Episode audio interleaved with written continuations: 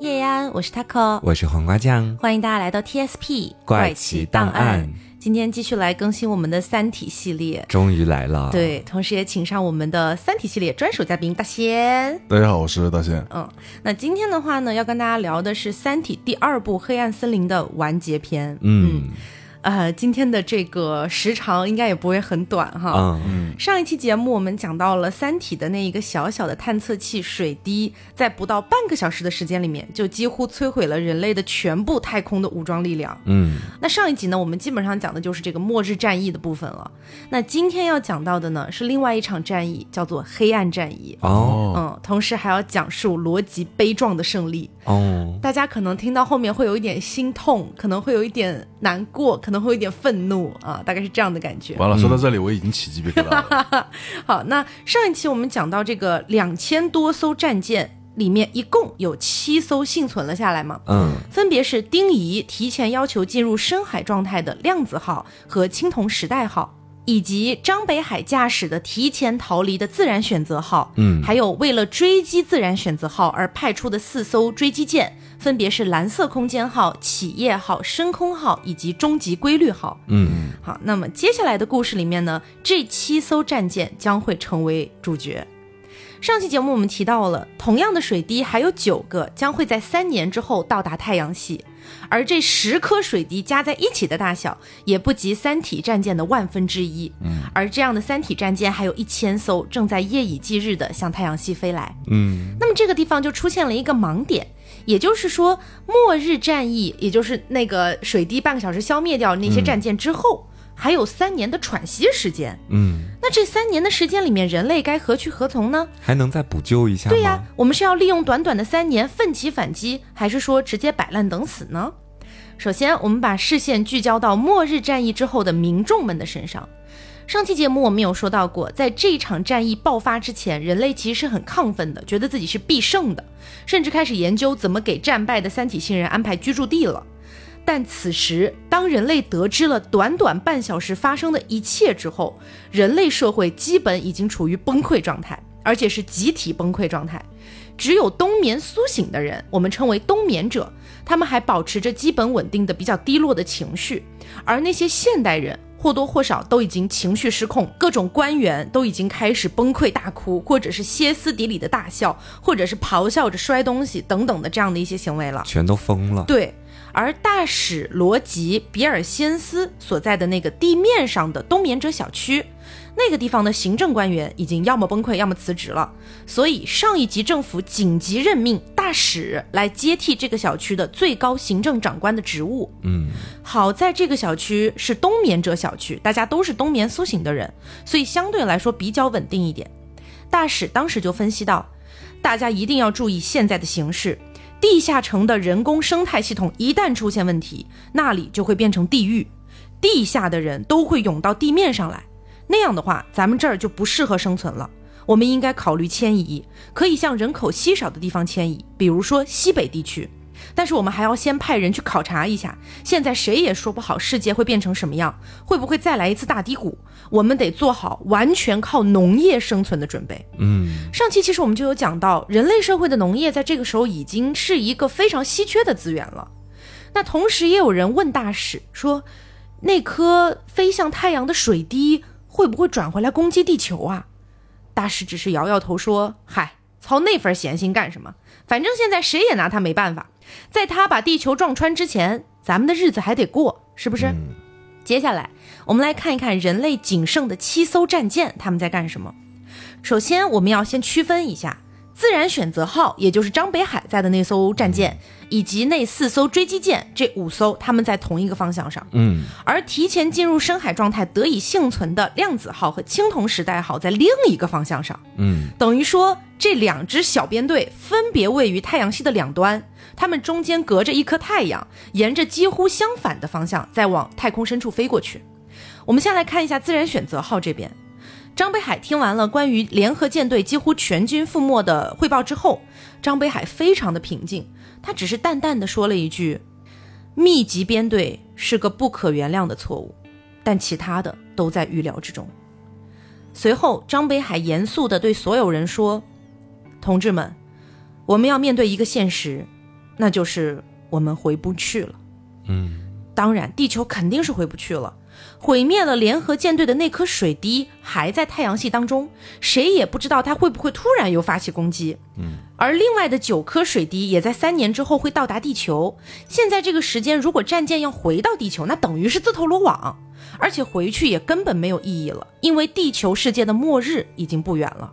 仅剩的这几艘战舰必须要承担起延续文明的责任，他们只能远离地球，向着太空去探索新的家园。张北海接着说：“我们永远是人类的一部分，但现在已经是一个独立的社会了。我们必须摆脱对地球世界的精神依赖。现在，我们给自己的世界起一个新的名字吧。”东方舰长说：“我们来自地球，也可能是地球文明唯一的继承者。要不就叫做星舰地球吧，就是星星的星，战舰的舰。嗯，于是，星舰地球这个名称就这样被确定了下来。”这个时候，四艘追击舰的人员都是以全息投影的方式出现在自然选择号里的嘛。于是，深空号的舰长开口问道：“前辈，我们四艘战舰是不是要靠过来呀？”张北海回答道：“没有必要。你们四艘战舰和自然选择号目前相距大概是二十万公里。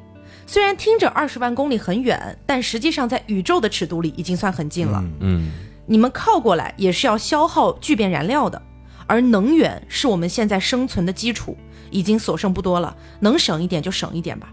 我们是这片太空当中仅有的人类，我理解你们想聚靠在一起的心情，但二十万公里并不算遥远。从现在开始，我们就必须要为长远考虑了。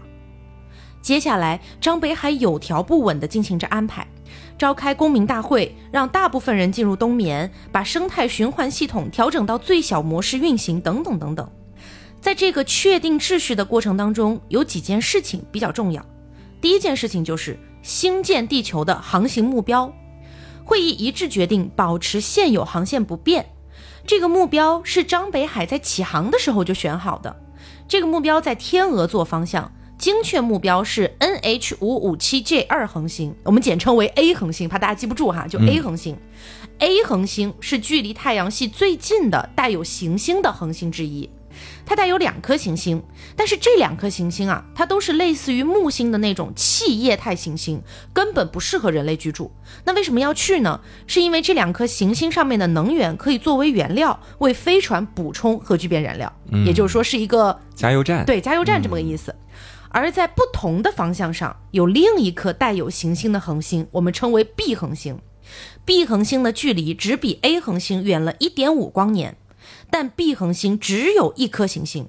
如果说 B 恒星上面的那颗行星完全不适合人类居住，那星舰地球也就会完全失去补充燃料的机会。所以说，张北海其实是经过深思熟虑才决定要飞往天鹅座的那颗 A 恒星的，也就是 NH 五五七 J 二恒星。但是即便如此，这颗恒星距离太阳有十八光年，按照现在他们的航行速度，星舰地球会在多少年之后到达呢？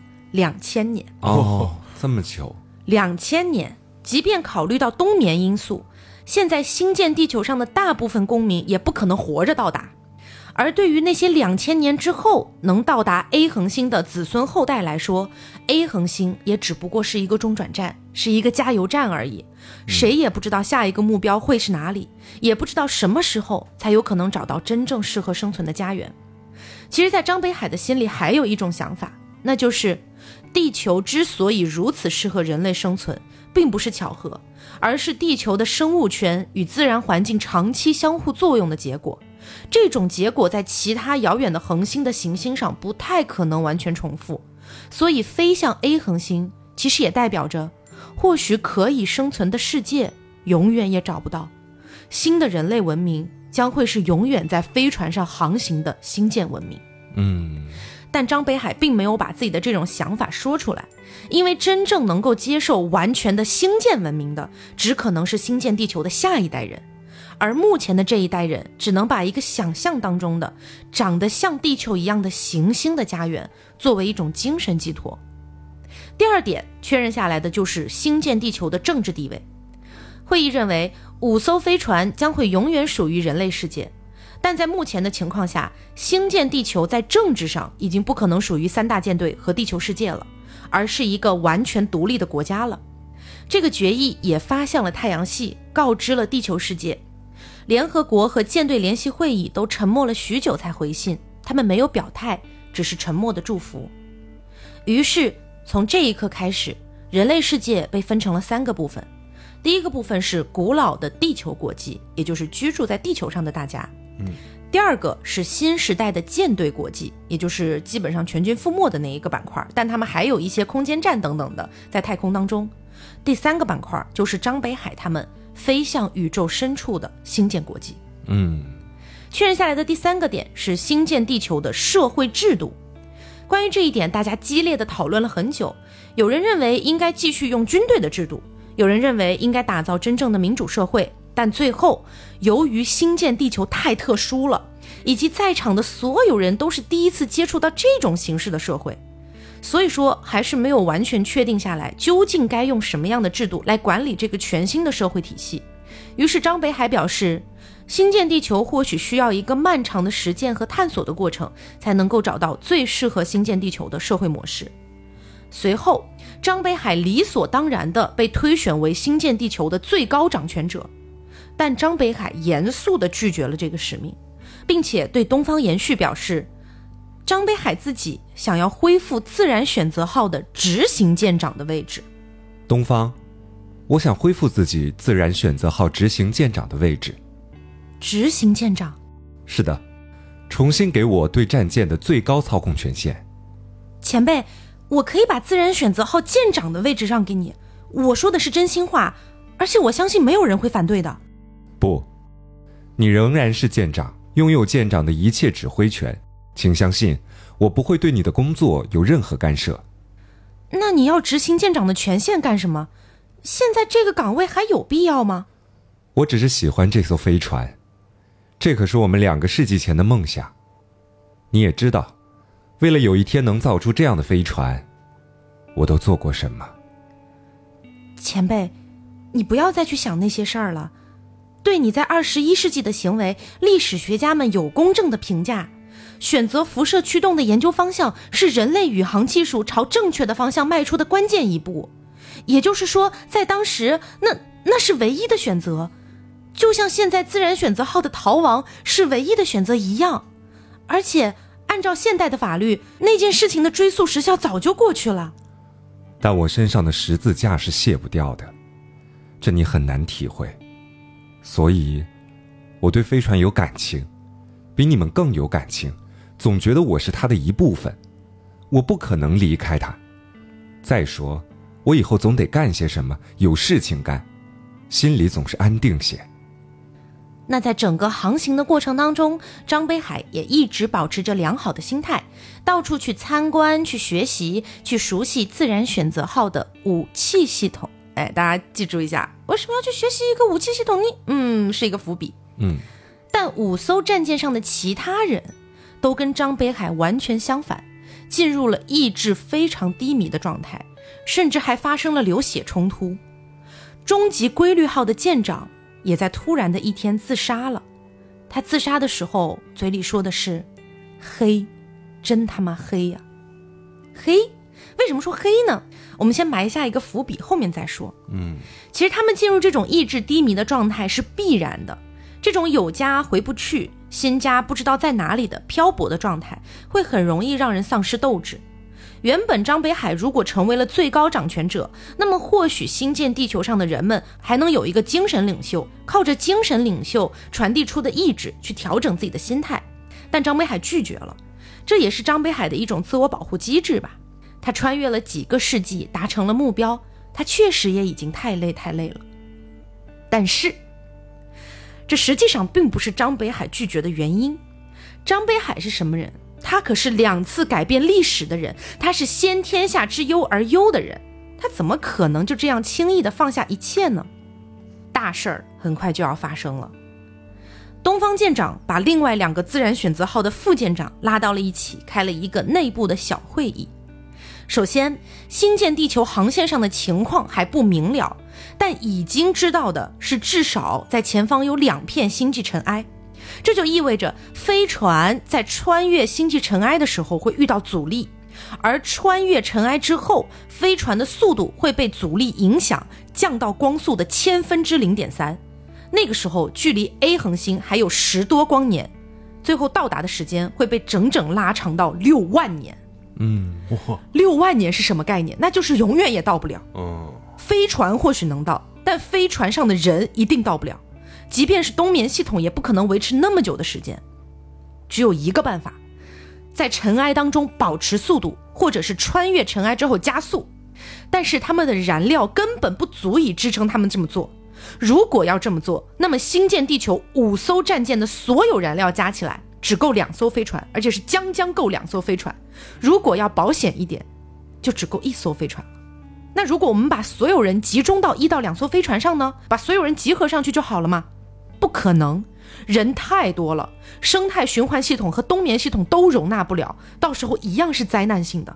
最终他们讨论出来了，只有一条出路，要么一部分人死，要么所有人一起死。嗯，现在，可怕的黑暗森林法则再次在小小的新生的新建地球上发挥了恶魔般的作用。如果这一切自然选择号上的东方舰长和两位副舰长都想到了，那么其他四艘战舰上的舰长是不是也想到了呢？起码终极规律号那位自杀的舰长一定是想到了，所以他才会在死前说：“黑，真他妈黑呀！”嗯，怎么办呢？已经不能再拖下去了，每拖下去一秒，危险都在以指数上升。既然谁先拔枪都一样，那不如我们先拔枪吧。就在这个时候，副舰长突然说：“其实还有一个选择，那就是我们自愿牺牲。”可是东方舰长和两位副舰长当然可以自愿牺牲，但他们三个真的有权利替自然选择号的两千多个人做出这样的选择吗？显然是没有的。另外一位副舰长表示：“这样吧，这样吧。”我们先打开武器系统的控制界面，先锁定目标，然后再接着考虑吧。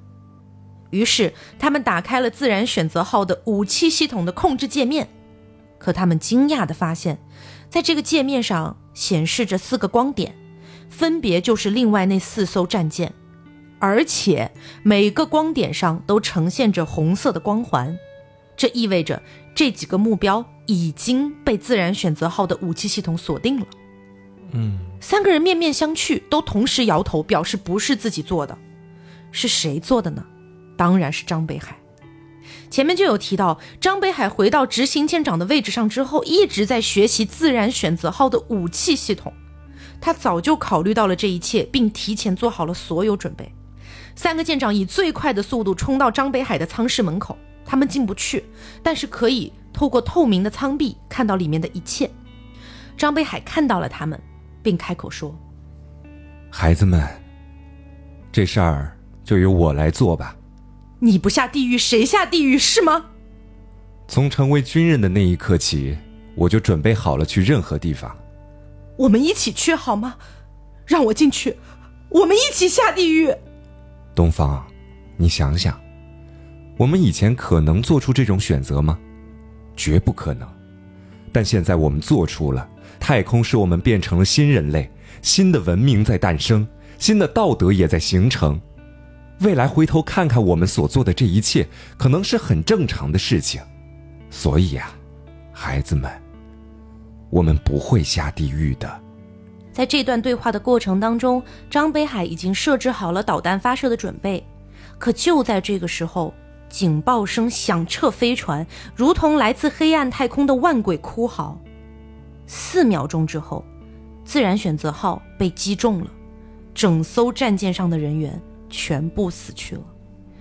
张北海本以为自己在两个多世纪的艰难历程当中早就已经心硬如铁，但没有发现心灵最深处隐藏着的那些东西。在做出最后抉择前，他犹豫过，曾经努力抑制心灵的颤抖，正是心中这最后的柔软杀死了他。也杀了自然选择号上的所有人，在长达一个月的黑暗对峙中，他只比对方慢了几秒钟。从自然选择号最后传输回地球世界的影像上能看到，最后剩下的三秒钟的时间里面，张北海转向了东方延续的方向，笑了一下，说出了几个字。他说：“没关系的，都一样。”这个攻击来自终极规律号，就是前一任舰长自杀的那个终极规律号。新上任的舰长是之前的一位副舰长，但究竟是谁做出了这个终极选择，并首先发动攻击的，我们不得而知，也永远不可能知道了。为什么永远不可能知道呢？因为在剩下的战舰当中，还有一艘叫做“蓝色空间号”，这艘战舰提前做好了受到攻击的准备，船舱的内部全部被抽成了真空，所有人员都穿上了航天服。由于真空条件下不可能产生次声波，所以没有人员伤亡。蓝色空间号也立刻展开了反击，采用的是速度最快的激光武器。终极规律号几乎是一瞬间就被无数高能伽马射线激光击中了。终极规律号发生了剧烈爆炸，无一生还。而在太阳系遥远的另一侧，也发生了同样的惨剧。青铜时代号突然对量子号发起攻击，量子号上的人员。同样无一生还，无边无际的太空就这样，在他黑暗的怀抱中哺育出了黑暗的新人类。在终极规律号爆炸之后，蓝色空间号靠近了企业号、深空号，收集了他们所有的聚变燃料，随后又飞到二十万公里之外的自然选择号旁边，做了同样的事情。在此之后，蓝色空间号把已经切割成许多段的其他战舰的残骸围成了巨石阵的形状，做了一个太空陵墓，为全体死难者举办了葬礼。这场战役就叫做黑暗战役。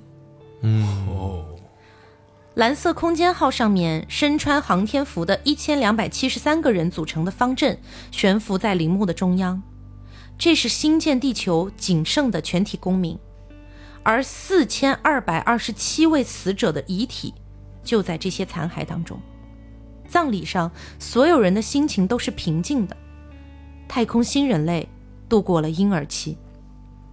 活着的人们在陵墓上放置了一个小小的、只有五十瓦的小灯泡，旁边还有一百个备用灯泡，可以自动替换损坏的灯泡。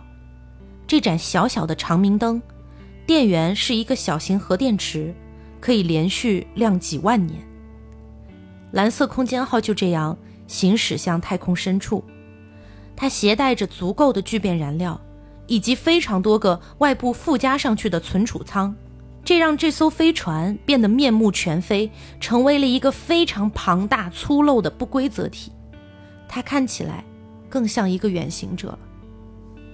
而太阳系的另一端，青铜时代号也加速逃离了量子号的废墟。朝着金牛座的方向飞去。至此，原本人类仅剩的七艘战舰减少到了两艘。蓝色空间号与青铜时代号朝着不同的方向飞去了。地球世界这边接收到了这些信息，对蓝色空间号和青铜时代号的咒骂声不绝于耳，犹如排山倒海一般涌向外太空。但是这两艘飞船已经听不到了，因为他们切断了与太阳系的一切联系。对于他们来说，地球已经死了。而就在这个时间点，地球世界的人类再次观测到那颗水滴要朝着地球第二次飞过来了。人们不知道他的目的是什么。联合舰队已经被击垮了呀，难道水滴是要来击穿地球吗？人们非常害怕，整个世界已经乱成一锅粥了。这颗水滴就是之前攻击完联合舰队飞向太阳的那一刻，嗯，也就相当于这个时候它又要回来了。与此同时，我们来看一下罗辑和大使这边。在罗辑得知太阳系两侧发生了黑暗战役之后，罗辑大喊了一声：“这就对了！”然后罗辑丢下了一脸茫然的大使，开始了狂奔。罗辑跑出房间，穿过小区，面对着华北的沙漠。罗辑对着天空大喊：“我是对的，我是对的！”这个时候正是深夜，由于刚下过雨，能见度很好。罗辑看到了星星，虽然没有二十一世纪那么清澈，但罗辑还是找回了两个世纪前他在寒冷的深夜的冰湖上悟出了黑暗森林法则的时候的感觉。他从这一刻开始不再是一个普通人，他又变回了面壁者。为什么呢？很快我们就会知道了。大使追了上来，罗辑对大使说：“大使，我手上有人类胜利的钥匙。”大使一听这话，嘲讽的笑了。这个笑声也让罗辑很快的冷静了下来。我知道你不相信，那现在该做什么呢？做什么？好像什么也做不了。至少你可以把想法向上面反映一下。我不知道有没有用，但试试吧。就算是尽到面壁者的责任，需要找哪一级呀？最高层，联合国秘书长或者舰队联席会议主席。这怕是不容易啊！咱们现在都是老百姓，不过总得试试吧。你只能，嗯，先去市政府找市长。那好，我这就去市里。我和你一起去吧。不用，我自己去。我大小是个政府官员，要见市长比你容易些。水滴什么时候到地球？新闻上说，再有十几个小时就到了。知道他是来干什么的吗？他的使命不是攻击地球，他是来杀我的。我不想到时候你和我在一起。嗯，不是还有十几个小时吗？到时候我离你远点就是了。你根本不拿我说的话当回事儿，那干嘛要帮我？老弟，信不信你那是上边的事儿。我这人吧，做事呢总是稳妥起见。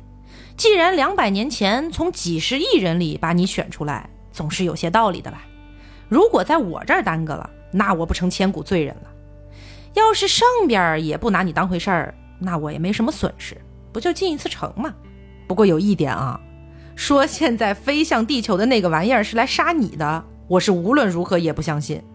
杀人的事儿我熟悉呀，就算凶手是三体人。那这也太离谱了。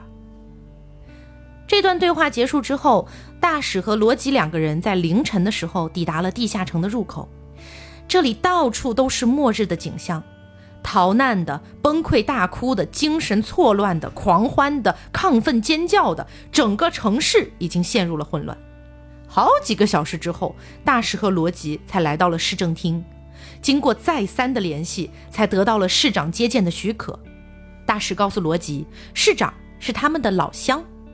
老乡这个词儿在这个时代已经有不同的含义了，指的是来自同一个时间的人，也就是在相邻的时间进入冬眠的人，成为老乡了。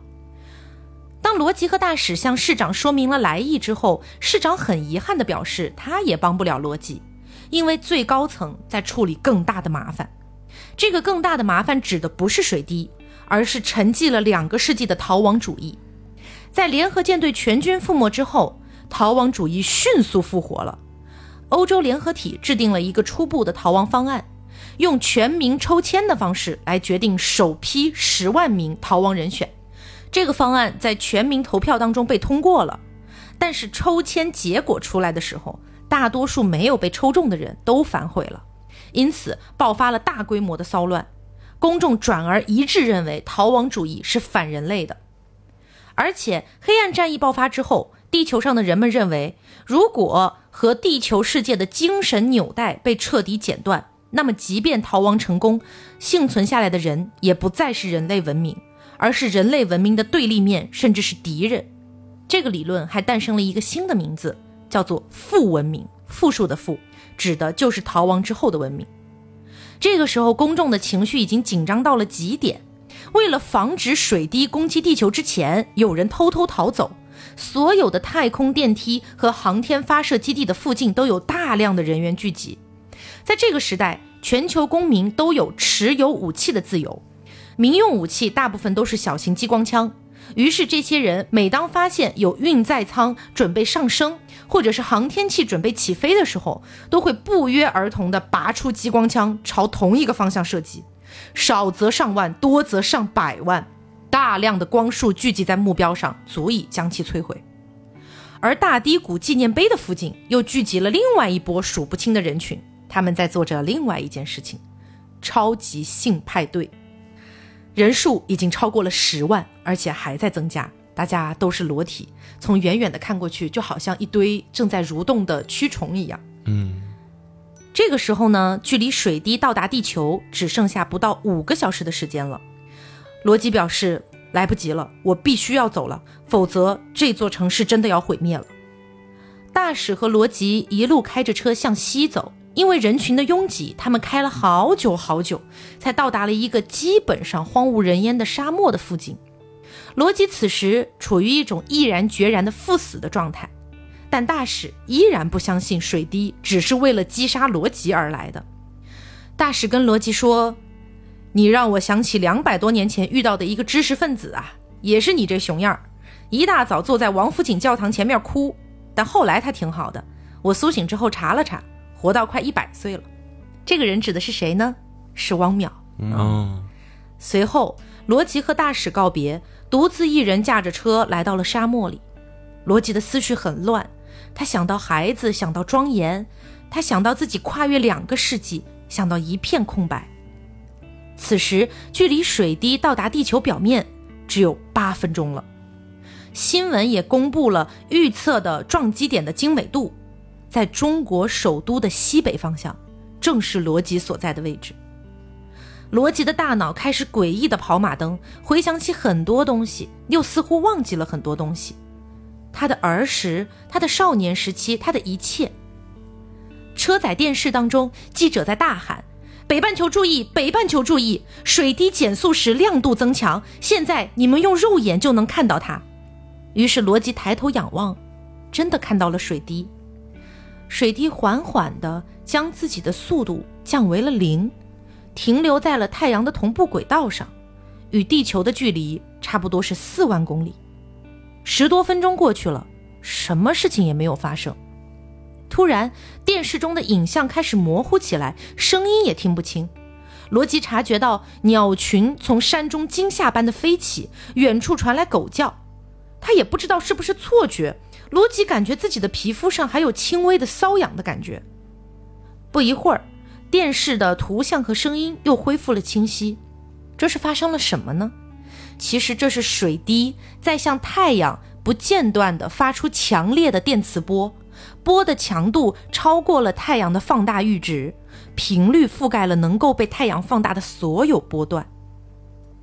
罗辑明白了，随即大笑了起来，他笑得喘不过气儿，他笑自己真是太自作多情了。为什么呢？其实罗辑死不死，根本不重要，重要的其实是太阳，因为如果人类想要向宇宙发射信号，就必须要以太阳作为放大器，才有可能对全宇宙进行广播。所以这颗水滴是来封死太阳的。哦，嗯，从此以后，人类都不可能通过太阳这个超级天线向宇宙发送任何信息了。嗯，就是信息都被封闭了。对，也就是罗辑想到的那个黑暗森林的威慑已经不管用了。嗯，哇大使赶了过来，对罗辑说：“嘿，你看吧，老弟，我就说水滴不可能是来杀你的吧。” 罗辑也对大使说：“是啊，大使，我们以后可以好好活了。现在，真的是一切都晚了。”嗯，随后，大使和罗吉在开车回去的路上，远远的就看到了一片密密麻麻的光亮，像是萤火虫的海洋一样。渐渐走近了一些，才发现这是一大片人群，都是城里的人。发光的是这些人的衣服。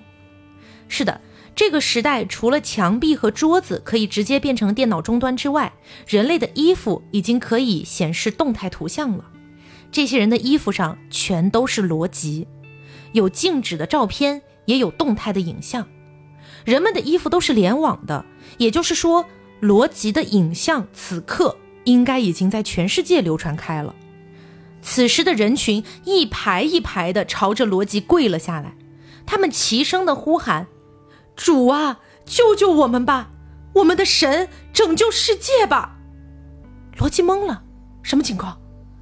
此时，西恩斯和一个军人朝罗辑走来，比尔·西恩斯还记得吧？嗯，嗯，比尔·西恩斯庄严地对罗辑说：“罗辑博士，我刚刚被任命为联合国面壁计划委员会与您的联络人，现在奉命通知您，面壁计划已经恢复，您被指定为唯一的面壁者。西恩斯旁的军人也说道：“我是舰队联席会议特派员，您刚苏醒的时候我们见过面。我也奉命通知您，亚洲舰队、欧洲舰队和北美舰队都认同重新生效的面壁宪章，并承认您的面壁者身份。这个特派员就是罗辑刚刚从冬眠中苏醒的时候见到的那个特派员。”嗯，西恩斯接着说：“在公众眼中，您现在有两个身份。对于上帝的信仰者，您是他们的正义天使；对于无神论者，您是银河系正义的超级文明的代言人。”说完之后，现场寂静了下来。罗辑摸着下巴思考了很久，突然想到了一种可能性。罗辑试探着说：“咒语生效了。”西恩斯和特派员都点点头，告诉罗辑，幺八七 J 三 X 一恒星被摧毁了。被摧毁的时间是五十一年前，人类世界在一年前观测到了，但直到今天下午，观测信息才被发现。主要还是因为之前的人类社会已经不再注意那颗恒星和咒语的事情了。是今天下午，舰队联席会议当中，有几个对局势已经完全绝望的人，想要从历史中找到一点什么。他们忽然想起了面壁计划和咒语的事情，于是去观测了幺八七 J 三 X 一恒星，结果发现它已经不存在了，那个位置只剩下了一片残骸。然后他们去调取观测记录，一直追溯到一年前，检索到了幺八七 J 三 X 一恒星爆炸时所有的观测数据。这颗恒星像我们的太阳一样处于稳定期，是绝对不可能成为爆发行星的。我们观测到它被摧毁的过程是这样的：有一个接近光速的物体击中了那颗恒星，那个物体的体积很小，我们暂时称为光粒，光的粒子这个意思。光粒穿过那颗恒星的外围气层的一瞬间，它的质量被相对论效应急剧放大，击中目标的时候已经达到了幺八七 J 三 X 一恒星的八分之一的大小，然后立刻摧毁了那颗恒星。恒星系当中的四颗行星也在爆炸当中被气化了。接着，罗辑看着漆黑的夜空朝前走去，跪着的人群默默站起身来，敬畏地给罗辑让出一条路，但依然有人忍不住扑过来亲吻罗辑的脚。好在有人及时呵斥，才控制住了局面。罗辑问西恩斯和特派员：“那我现在该做什么？”他们回答道。您是面壁者，当然可以做面壁法案允许范围内的任何事。虽然仍然有法案原则的限制，但您现在几乎可以调动地球国际的一切资源，包括舰队国际的一切资源。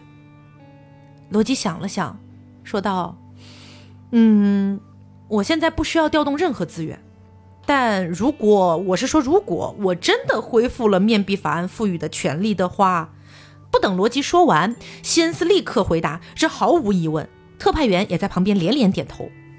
罗辑继续说：“啊，嗯，那我就提出两项要求吧。啊，第一，所有的城市恢复秩序，恢复正常生活。这个要求没有什么神秘之处，大家都能理解吧？”所有的民众都连连点头。有人还说：“我的神，全世界都在听着呢。”西恩斯解释道：“是的，全世界都在听着。”恢复需要稳定时间，但因为有您在，我们相信能做到的。西恩斯的话刚说完，在场的所有民众全都纷纷附和。罗辑接着说：“嗯，第二，所有人都回家吧，让这儿安静下来，谢谢。”罗辑说完这句话，全场都沉默了，但很快人群不情不愿的还是散开了。西恩斯感叹道：“哎，我真为以前的自己感到羞耻。”人类文明只有五千年历史，我们对生命和自由就如此珍视。宇宙中肯定有历史超过几十亿年的文明，他们拥有怎样的道德，还用得着怀疑吗？特派员也感叹道：“哎，我也为自己感到羞耻。这些天来，我竟然对上帝产生了怀疑。”西恩斯和特派员紧紧地拥抱在一起，泪流满面。罗辑拍了拍他们的后背，说：“先生们，你们可以回去了。”如果有需要的话呢，我会和你们联系的。谢谢。罗辑就这样看着西恩斯和特派员像一对幸福的情侣一样互相扶持着走远了。终于，这里只剩下罗辑和大使两个人了。大使目瞪口呆，直飙脏话。随后，罗辑告诉了大使关于黑暗森林法则以及咒语的一系列的事情。大使虽然不是搞科研的，但是脑子转得很快，迅速的消化理解了。随后，大使和罗辑针对咒语展开了一段对话。也就是说，你的咒语再也发不出去了，是吗？是的，大师，再也发不出去了。咒语必须向整个银河系广播，而太阳被封死了。人类只晚了一步。不不，你想想，如果太阳没有被封死，我对三体世界威胁要发出针对它的咒语会怎么样？你会像雷迪亚兹那样被人群用石头砸死。然后世界会立法，绝对禁止别人再有这方面的考虑。说的对，大师，因为太阳系与三体世界的相对距离和在银河系中的大致方向已经公布了，暴露三体世界的位置几乎等于暴露太阳系的位置，这也是同归于尽的战略。也许确实晚了一步，但这是人类不可能迈出的一步。你当时应该直接向三体发出威胁呀！事情太诡异。当时我没法确定，必须先证实一下。反正当时时间还多。其实真正的原因在内心深处，我真的没有那个精神力量。我想别人也不会有。现在想想吧，我们今天不该去见那个市长的。这个事儿啊，让全世界都知道了的话，就更没希望了。想想那两个面壁者的下场吧。我只是想尽责任而已。你说的对，真的是这样。希望我们都不要说出去，但你要说也行，就像他说的那样，不管怎样，我都尽了责任。老弟，你放心，我绝对不会说的。无论如何，希望已经不存在了。好，罗辑在这段对话里面有说到一句，就像他说的那样，不管怎样，我都尽了责任。大家还记得这个他指的是谁吗？是叶文洁。哦，嗯。第二天，罗辑去到了冬眠移民局，想要唤醒庄严和孩子，但出乎意料，局长明确告诉他，面壁者的权限在这儿不管用，因为新修订的面壁法案当中有一项条款，联合国和面壁计划委员会可以采取一切措施，保证面壁者专注于自己的工作。也就是说，时隔两个世纪啊。联合国再一次拿庄严和孩子来威胁罗辑，控制罗辑。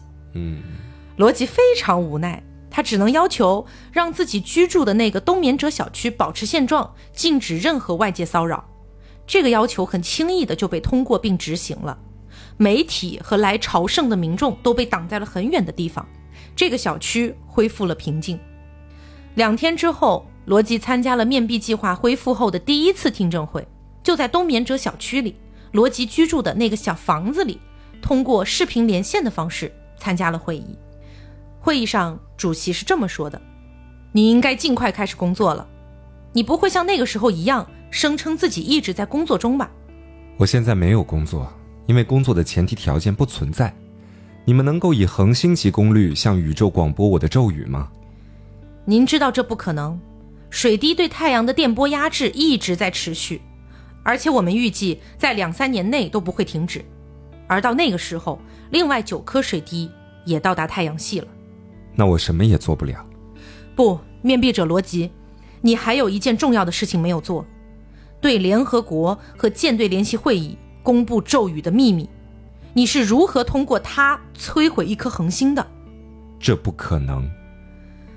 如果是作为您的妻子和孩子苏醒的条件呢？这么卑鄙的话，你居然也能在这里说出来？这是秘密会议嘛？按照两个世纪前的决议，庄严和你们的孩子理应是在末日之战的时候才能苏醒。之前发生的不是末日之战吗？两个国际都不这么认为，毕竟三体主力舰队还没有到达。我保守咒语的秘密是在尽面壁者的责任，否则人类将丧失最后的希望。虽然现在看来。这希望已经不存在了。好，这个地方我们来为大家解释一下，为什么罗辑要保守这个秘密不能说出去。首先，先问一下，就通过我们前面的讲述，大仙和瓜，你们能大概理解吗？是说了会引起巨大的恐慌吗？这是一部分。这是呃，是会同归于尽吗？什么是会同归于尽就是受到更高就是那个级别的文明的攻击。啊？是这样子的啊，就是罗辑一旦把这个威慑建立了，也就是说，他只要一旦能够威胁到三体世界，说啊。我要把这个坐标发送出去，那么太阳系和三体世界这两个世界的坐标都会同时被公布。啊，嗯。因为对，因为之前那个地球和三体世界的相对距离已经被公布了，只是说只有一段相对距离，你并不知道他们具体在哪个位置，所以你要在茫茫的太空当中去寻找一段相对距离是没有办法寻找到的。嗯但我只要把其中一个坐标公布出去，两个世界都完蛋。所以再结合上前面雷迪亚兹，还记得吗？他被人民用那些石头砸死，嗯他当时就是想威胁三体，要死大家一起死，哦，但他被人民用石头砸死了。嗯，就是说，罗辑如果把这个东西说出去，然后呢，所有的地球人会觉得你其实也是要把我们自己牺牲掉的。对，而且人们肯定不会同意。哦，那么这个时候，如果一旦把这个事情说出来了，人民不同意，然后啊又开始攻击罗辑。罗辑如果自己只是被愤怒的民众砸死或者怎么样，都还不算最严重的，最严重的是人民会丧失所有的求生欲望嗯啊，所以他不能讲。那么第二次的面壁计划听证会，罗辑依然在自己的小房子里参加。此时的罗辑蓬头垢面，地面上散落着一地的酒瓶子。主席向罗辑表示，只要你能做一件事儿，任何事儿，你的孩子和妻子就可以苏醒。我不要求你说什么秘密了，你赶快做点事情吧，求你了。但罗辑依然表示，只要不能向宇宙发出咒语，我就什么都做不了。此时，主席明显已经有点着急了。他告诉罗辑：“你做的事儿啊，我跟你说，它不一定要有意义的，你知道吗？为什么呢？因为现在罗辑在公众的眼中已经是宇宙公正力量的代言人了，是上帝派来人间的正义使者，所以罗辑的身份可以起到稳定局势的作用。如果罗辑长时间什么都不做，那就会失去公众的信仰。目前国际上需要稳定局势，为三年之后的那九颗水滴到达太阳系做好应对的准备。可罗辑也实在不想在这种节骨眼上莫名其妙的去浪费人类资源，于是主席就向罗辑介绍啊，哎，那你如果实在不想浪费的话呢，你来参加这么一个项目吧。这个项目啊，是我们国际上本来就准备做的一个项目，你只不过呢，就相当于来当一个领导者啊，这项目的领导人这个意思。还记得我们前面说到过，人类可以利用氢弹和海王星发现的油膜物质来制造人造的太空尘埃云吗？记得这个事儿吧？嗯他们现在准备再做一次，用这个人造尘埃云来显示水滴在太空当中的运动轨迹。为什么要做这个事儿呢？有什么意义啊？人类不是能通过望远镜看到水滴吗？因为人类观测到，另外九个水滴和第一颗水滴不一样。另外九颗水滴的发动机不发光，也不发出任何可定位的高频电磁辐射，也就是说，人类根本就观测不到那九颗水滴。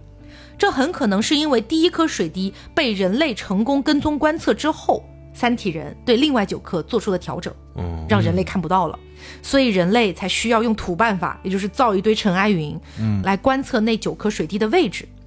这个工程被称为雪地工程，下雪的雪，嗯就是说你踏过雪地会留下脚印的这么一个意思。嗯人类计划的是制造一个尘埃环，围绕着太阳，水滴编队只要接触到就能捕捉到尾迹。也就是说，人类一旦观测到九颗水滴进入太阳系范围，就会开始逃亡计划。因为只有当绝对的威胁到来的时候，国际社会才有可能会接受真正的逃亡。主席还承诺罗辑啊，只要雪地工程全面启动，你的妻子庄严和你们的孩子就可以苏醒。于是，罗辑成为了雪地工程的领导者。可是，雪地工程一直没能全面启动，因为民众期待的是一个救世主的计划，而不是一个能提前得知敌人到来而已的计划。嗯嗯但罗辑全身心地投入到了雪地工程当中，还提出了各种各样的修改方案。罗辑的这些设想虽然充满了二十一世纪的幼稚和无知，但由于罗辑是面壁者，所以绝大部分设想都被采纳了。可是，罗辑对雪地工程越是投入，整个世界就对他越失望，因为人们知道，罗辑投身于雪地工程，只不过是为了早点见到自己的妻子和孩子。而且罗辑还多次对外宣称，如果不能以恒星级功率发出咒语，他对一切都无能为力。雪地工程在进行了一年半之后陷入了停顿，原本计划的尘埃环没有形成，只形成了许多个围绕着太阳相互独立的尘埃云团，而公众也对罗辑彻底失去了信心和耐心。与此同时，国际天文联合大会上。有许多的天文学家和天体物理学家认为，幺八七 G 三 X 一恒星的爆炸很可能只是一次偶然事件而已。罗辑作为一个天文学出身的人，很可能在二十一世纪就观察到了这颗恒星会爆炸的某些迹象。于是，罗辑在公众的眼中从救世主慢慢变成了一个普通人，直到最后，公众认为他是一个大骗子。而罗辑虽然还是面壁者的身份，但他已经没有什么实际权利了。在一个下午，冬眠者小区的居民代表们开了一个小区会议，决定要将罗辑驱逐出小区。理由是罗辑影响了小区居民的正常生活。因为随着罗辑地位的衰落，小区的戒严也松懈了，时不时就会有人聚集在罗辑的楼下肆意谩骂、扔石头。但罗辑真正被驱逐的原因，还是因为冬眠者小区的那些居民们，他们的心中也对罗辑彻底失望了。傍晚，居委会主任去到了罗辑的住处，准备向罗辑告知居委会的决定。主任发现门没上锁，推门进去，只看到满屋的狼藉，到处都是烟味、酒味、汗臭味。屋里所有的墙壁都被改造成了城市里的信息墙。到处都是信息界面，整个屋子像一个吸毒者居住的地下室一样，到处都是酒瓶子和烟头，成堆的脏衣服上落满了烟灰，活像一个垃圾堆。在垃圾堆的角落里，罗辑蜷缩着，像一个被遗弃的枯树干一样，黢黑黢黑的。他的眼中布满血丝，面容憔悴，身体瘦的似乎已经无法支撑自己的重量。听到主任的声音，罗辑缓缓地转过脸来，主任这才敢确定罗辑还活着。罗辑经历了两个世纪的磨难，这一切已经把罗辑完全压垮了。但面对这样的情况，居委会主任没有丝毫的怜悯，因为他认为罗辑给了他希望，又狠狠地摔碎了他。他对罗辑的失望变成了恼羞成怒。居委会主任冷冷地宣布了驱逐令。罗辑缓缓点头，声音嘶哑地说：“我明天就走，我是该走了。如果做错了什么事儿，请大家原谅。”随后，主人就离开了。罗辑说是明天就走，其实罗辑当天晚上就收拾行李离开了。罗辑走的时候带了一个旅行袋，旅行袋里装了一个短柄的铁锹，还有手电筒之类的东西。他要去干嘛呢？我们后面再说。罗辑出门的时候发现下雨了，但他不想去拿伞了。他也没有开车，因为开车会引起警卫的注意。罗辑沿着一条小路走出了小区，走上了高速公路。等了几分钟之后，罗辑拦了一辆车，车里是一家三口，孩子还很小。他们很热情地让罗辑搭了车。车开着开着，一辆车迎面开过来。车灯突兀地照亮了后排，孩子无意中回头看了一眼，然后盯着罗辑说：“呀，他好像是面壁者呀。”孩子的父母也都回头看他，罗辑只好承认了自己就是罗辑。孩子的父亲立刻停了车，冷冷地命令罗辑下车，母亲和孩子的眼神也比外面的雨还要冰冷。罗辑不想下去。不是因为他想继续搭车，而是因为车上正在播放二十世纪的老歌，都是俄罗斯的歌曲，比如《卡秋莎》。男人命令罗辑下车的时候，车里刚好响起了那首《山楂树》。这首歌是罗辑曾经和庄严一起在北欧的伊甸园里唱过的。罗辑只是想听完这首歌。男人再次命令罗辑下车。没办法，罗辑只好下车了。他的行李袋随后被扔了出来。车子启动的时候，罗辑跟着车子跑了几步。他好想再听一听那首山楂树，但歌声很快消失在了雨夜里。罗辑随后找到了一个公交车站，等了将近一个小时，才等来了一辆开往他要去的方向的无人驾驶公交车。车上坐着六七个人，他们全都认出了罗辑，要求罗辑下车，不准坐公交车。罗辑争辩说：“我明明买了票，为什么不能坐车？”此时，一个头发花白的老人拿出两枚在现在已经很难见到的现金硬币，扔给罗辑。罗辑还是被众人赶下了车。刚走下公交车，就有人从车窗里探出头来问说：“嘿，面壁者，你背着把铁锹做什么？”罗辑回答道：“为自己挖坟墓。”车里一阵哄笑，可没人知道罗辑说的是真话。雨仍然在下，已经不可能有车了。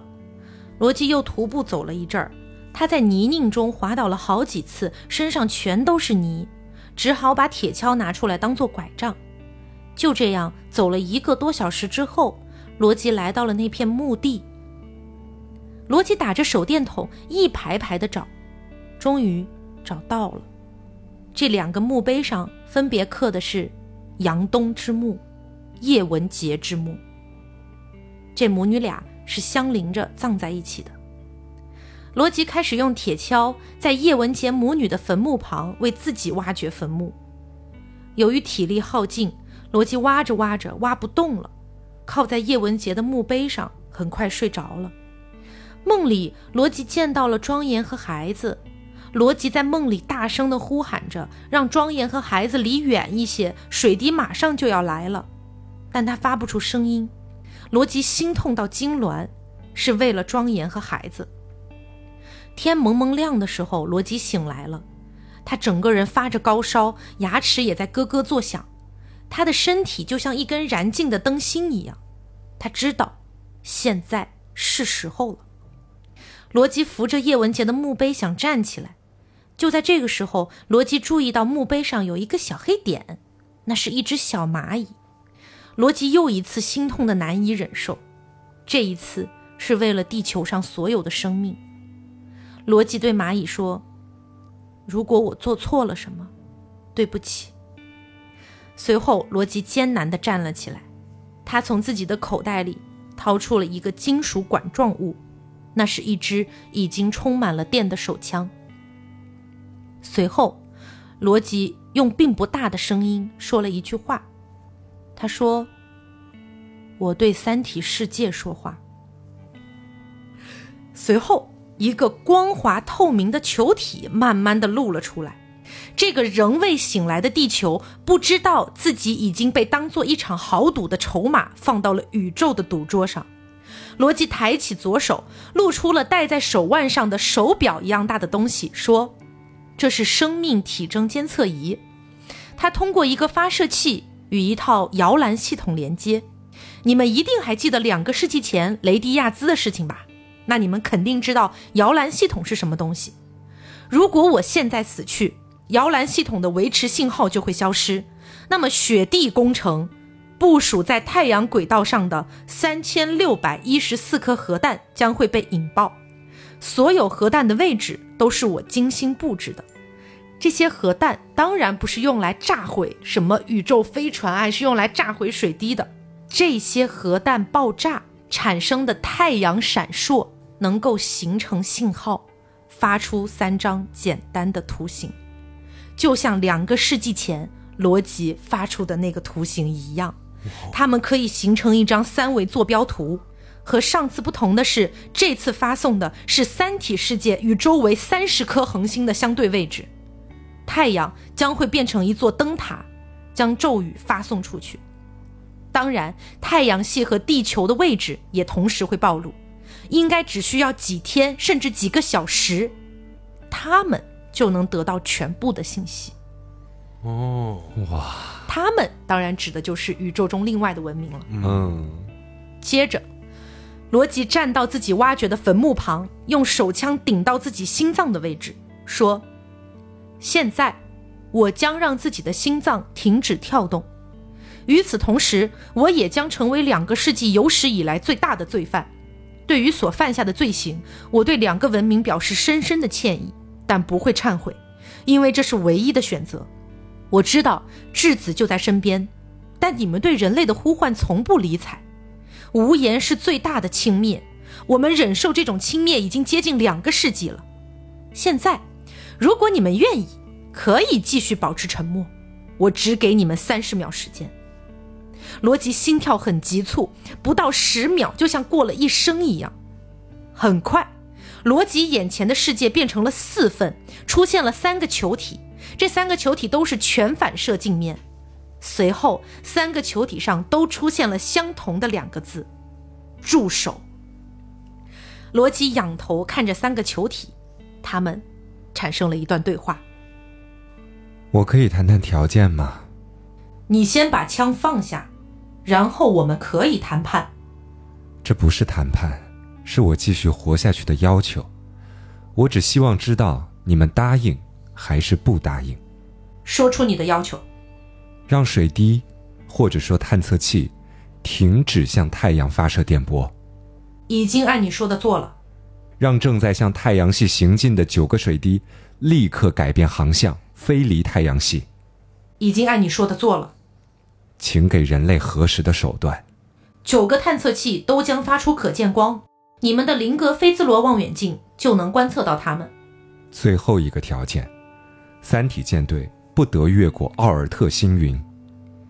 舰队现在已经处于最大的减速推进功率。不可能在奥尔特星云外侧把与太阳的相对速度降到零，那就像水滴编队一样转向，使航线偏离太阳系。向哪个方向转都是死路，这样会使舰队掠过太阳系进入荒凉太空。到时无论是返回三体世界，还是寻找其他可生存星系，都需要相当长时间。舰队生态循环系统维持不了那么久的时间，也不一定是死路，也许。以后，人类或三体世界的飞船能够追上并营救他们。舰队将在地球计时十分钟后开始转向，大约转向开始三十分钟后，人类太空观测系统就能察觉到航向的变化。好，对我来说这就够了。你们早就知道宇宙的黑暗森林状态吗？是的，早就知道。你们这么晚才知道，倒是一件很奇怪的事儿。你的健康状况让我们担忧，这不会意外中断摇篮系统的维持信号吧？不会，这套装置比雷迪亚兹的要先进许多。我只要活着，就不会中断发射。你最好还是坐下来，这样会对你的状况有所改善。谢谢，不用担心，我死不了的。我们正在和两个国际的最高层取得联系，要不要为你叫一辆救护车？不用，我不是救世主。只想像一个普通人那样离开这里，回家。我休息一会儿就走。我们还是失败在计谋上。这段对话就是罗辑和三体人的对话。不过呢，因为我们是音频呈现嘛，其实，在书中呢，三体人的每一句话都是以文字的形式呈现在球体上的哈。嗯。随后呢，三体人承认抛弃 ETO 组织是个错误的决定。如果 ETO 还在。应该能够识破罗辑的计划。罗辑在两个月的时间里，一直把自己关在控制室里面，遥控核弹上的发射器，对核弹的位置进行微调。三体人当时根本没在意，因为他们都以为罗辑已经完全绝望了，只是在用毫无意义的工作来逃避现实。三体人从来没考虑过这些核弹的间距代表了什么。加上雷迪亚兹和另外两个面壁者对三体人来说都是无害的，所以三体人也慢慢的把对那些面壁者的轻视转移到了罗辑的身上，而且罗辑长时间以来遭受到的这些对待，也会让三体人能够相信罗辑是真的可以拉着地球一起陪葬的。至此，危机纪元结束了，人类社会进入了威慑纪元。嗯。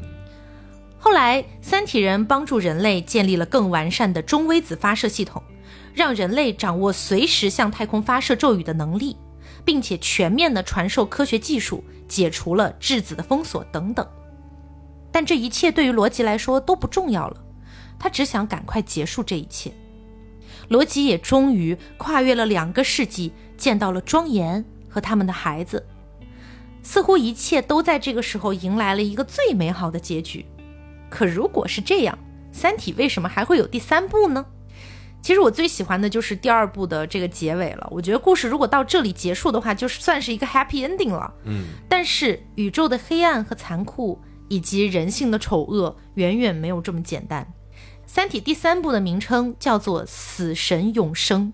将会迎来有史以来最令人愤怒和无奈，以及想要掐死的女主程心。嗯，也征求一下大家的意见啊！如果大家觉得故事到这儿就已经很完整了，那我们后续就结束《三体》系列的这个解读。嗯，如果大家觉得啊还是很好奇，想看看到底有多气人的话，那咱们再找时间就聊一聊这个《三体》第三部。嗯嗯，其实听到后半段的时候，真的还蛮心疼罗辑的。嗯，就当时其实是周边的所有人把他拱上了那么高的一个位置。嗯他自己可能在当时也没有主动去向组织说，哎，我现在我又有一个面壁计划，我可以去干什么事儿了。嗯但其他人就说，我们现在需要你，所以可以给你一切你要用的这些资源。嗯然后等到组织好像发现他每天在家里看起来是没什么作为之后，马上周边的人对他态度一百八十度大转变。对，就其实还是心里会觉得心寒了。嗯，就是那句“人类不配拥有逻辑对对对，是，确实。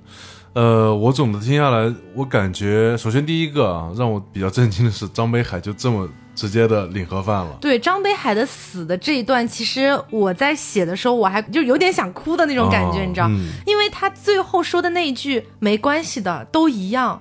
其实他一方面是在安慰东方延续，因为其实东方延续和张北海这两个角色之间有那么一点点似有若无、若隐若现的感情线。嗯但张北海一直很克制，张北海是不可能在这个时间段还要去谈什么恋爱的。嗯张北海他的那个就是对于整个人类文明的这种延续，他觉得那是一个天大的事情。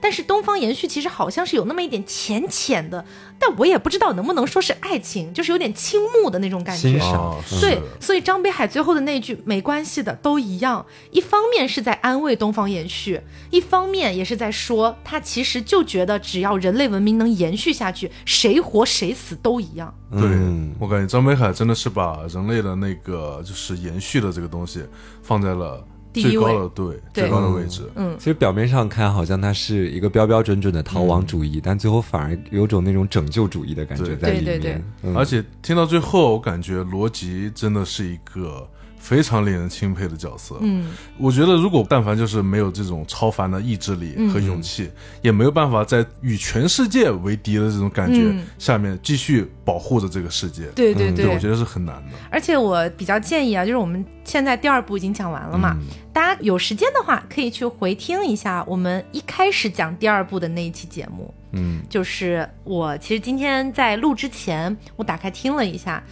我听到我自己说出来的那段话，我都觉得很为罗辑心痛。就是你可以想一想，罗辑在两个世纪前他是什么样的人？对，他是一个玩世不恭，他就想过一个简单的日子，混日子的那种人。然后呢，他可以有很多的屁友，哎，可以想结婚不想结婚都无所谓的这样的一个人。嗯，然后他最后被逼到了这样的一个位置，所以我觉得还就是有种哎呀，还命运的作弄的那种感觉。对，恍如隔世。对他以前就是想着独善其身，其实就可以了。对对对，嗯，而且呢，就是在第三部的时候哈，罗辑还会迎来一个新的身份。啊，人类世界真的是不放过罗辑。罗辑后来，因为他不是建立了威慑了嘛，嗯就是说，嗯、能够威胁到三体世界啊，就相当于是什么呢？就是，哎，我现在有这个发送咒语的这个能力了，我当然不会发射，但是只要你三体世界敢对地球做任何不好的事情，我就立刻发射咒语，相当于是这么一个威慑嘛。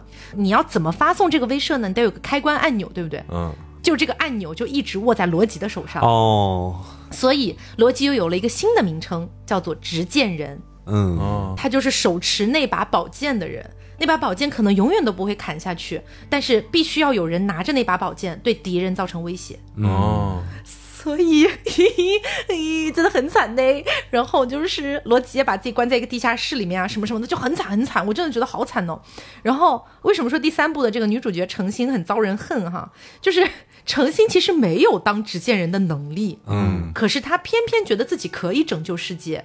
当然也是票选的哈，嗯就大家把她推上了那个位置，她也就觉得欣然接受，你知道，然后就把罗辑给替换了下来。我给大家预告一下啊，预告一下，因为这个事情很多人都知道，嗯，在程心当上了执剑人，从罗辑的手中接过那个按钮之后，好像不到，我记得都不到一个小时，还反很快的时间，按了吗？三体舰队就轰的一下冲过来了，因为他们判断程心不敢按那个按钮。哦，对他们觉得只有罗辑，或者说还有后面的一个主角哈，还后面一个呃算是男二吧，那个男二也称为第六位面壁者。嗯，对，呃，他们会进行一个数据的评估，他们评估出来程心基本上是不可能按那个按钮的，于是就轰的一下朝地球飞了过来，然后占领了地球。啊，所以你这逻辑守了这么久，他都图什么？妈呀！哇，我感觉整个三体就是感觉，如果地球不被外力摧毁的话，那也会走向自我毁灭的道路。对对对，所以就为什么叫死神永生？哦，后来程心还真的活到了最后的最后的最后。哦，对。OK，谢谢。算是作者给他的一个小小光环吗？对，很大的光环，OK 而而且你知道，就是为什么大家对于《三体》第三部说起来就牙痒痒，嗯就是因为感觉那个世界的人都已经疯了，他们觉得逻辑是不可靠的，他们不相信逻辑，而且憎恨逻辑，啊，甚至还要审判逻辑。嗯但是他们觉得程心真是个好人呐，而且程心不管做了什么事情都没有人要怪他，你知道吗？大家觉得没事没事很好。啊，对凭什么？凭什么？谁知道？所以后来大家在讨论，就是《三体》的电视剧，如果要拍的话，应该找谁来演程心？啊，大家分析出来只有高圆圆。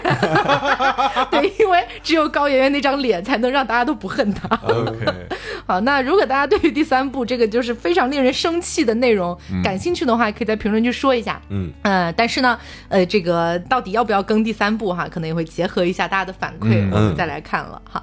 那今天的节目差不多就是到这里，我们也把《三体》第一部和第二部的内容全部都跟大家分享过了，嗯，也希望大家能够喜欢。然后包括我也很感谢有很多的听众，呃，听完了我们的《三体》系列之后有留言说，因为我们的这一系列节目而去看了《三体》，嗯嗯或者说对《三体》产生了很大的兴趣等等的。然后我也觉得很开心，嗯这也是一开始想做这个系列的一个初衷，就是希望能够有更多的人能够看到《三体》这一部伟大的作品。嗯，而且跟了这么多期《三体》，我感觉就是因为这些字啊，全部都是 Taco 打出来的，对，嗯一个一所以对 Taco 做《三体》真的非常的辛苦，很辛苦也很厉害。我每次就是截稿了之后，我都会看一下写了多少字儿嘛。对一般来说，最少的可能是，比如说第一部的时候，应该只写了不到一万字吧。嗯然后后来的几个基本上都是一万四、一万五、一万六左右吧。然后打完之后，我就会瘫倒在我那个电脑椅上，然后呼出一口浊气。